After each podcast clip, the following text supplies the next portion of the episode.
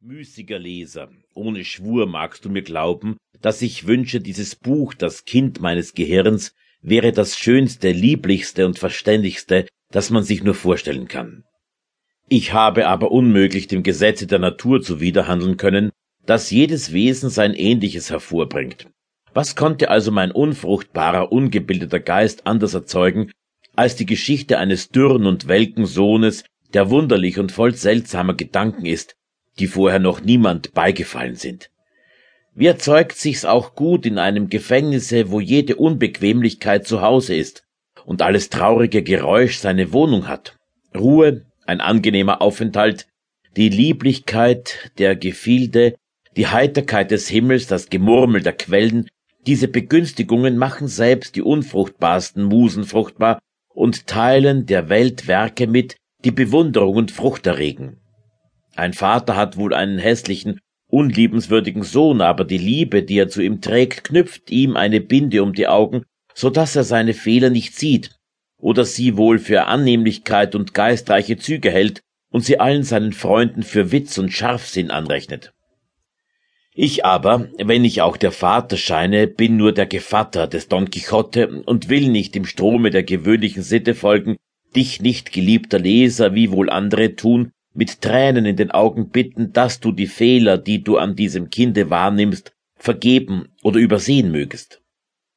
Denn du bist ja weder sein Verwandter noch sein Freund, du hast deine Seele für dich in deinem Körper so uneingeschränkten Willen, dass einem das Herz im Leibe lacht, du bist in deinem Hause und darin so unumschränkter Herr wie der König in seinen Domänen, und du weißt, das Sprichwort recht gut zu schätzen, dass jeder in seinen vier Pfählen der Klügste ist. Dies zusammengenommen befreit und erlöst dich von jeder Achtung und Verpflichtung, und du kannst also von dieser Geschichte sagen, was dir gut dünkt, ohne Furcht, dass man dich für das Böse, das du sprichst, schelten, noch für das Gute, welches du von dir redest, belohnen wird. Ich wollte dir diese Geschichte nackt und bloß überreichen, ohne den Schmuck eines Prologs, ohne die unzählige Schar der herkömmlichen Sonette, Epigramme und Empfehlungsgedichte, die man vor den Anhang der Bücher zu setzen pflegt. Denn ich muss dir sagen, ob mir das Buch auszuarbeiten wohl einige Mühe kostete, ich doch die für die größte halte, diese Vorrede zu machen, die du jetzt liesest. Ich habe oft die Feder genommen, um zu schreiben, und sie ebenso oft wieder hingeworfen, weil ich nicht wusste, was ich schreiben sollte. Indem ich nun nachdenkend bin, das Papier vor mir, die Feder hinter dem Ohre, den Ellenbogen auf dem Tische, und die Hand an der Wange, wohl sinnend, was ich sagen solle, tritt ein Freund von mir, der munter und verständig ist, herein, und wie er mich so schwermütig sieht, fragt er nach der Ursache.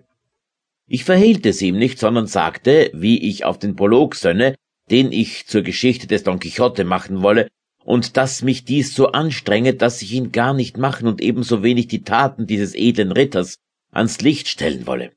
Soll ich denn nun nicht darüber in Sorgen sein, was der alte Gesetzgeber, der Haufen genannt, sagen wird, wenn er nun sieht, wie nach so vielen Jahren, in denen ich im Stillschweigen und Vergessenheit geschlafen habe, ich nun nach so manchem Jahre mit einer Lektüre hervortrete, trocken, wie eine Binse, ohne Erfindung, mit schlechtem Stil, arm an Ideen und gänzlich ohne Gelehrsamkeit und Literatur, ohne Bemerkungen am Rande und ohne Anmerkungen am Ende des Buches, wie ich doch sehe, dass andere Bücher eingerichtet sind, auch fabelhafte und weltliche, die voller Sentenzen des Aristoteles, Plato und der ganzen Schar der Philosophen stecken, worüber sich alsdann die Leser verwundern und die Verfasser für belesene, gelehrte und beredte Männer halten.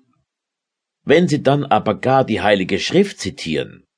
dann muss man sie vollends für St. Thomasse oder andere Lehrer der Kirche halten, indem sie eine so treffliche Schicklichkeit beobachten, die sie in einer Zeile einen Verliebten schildern und in der folgenden eine christliche Predigt halten,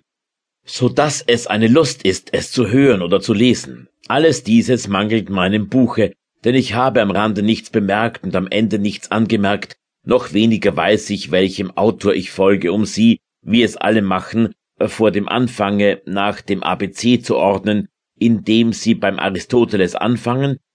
und mit dem Xenophon und Zoilus oder Xeuxis endigen, wenn jener auch ein Verleumder und dieser ein Maler war.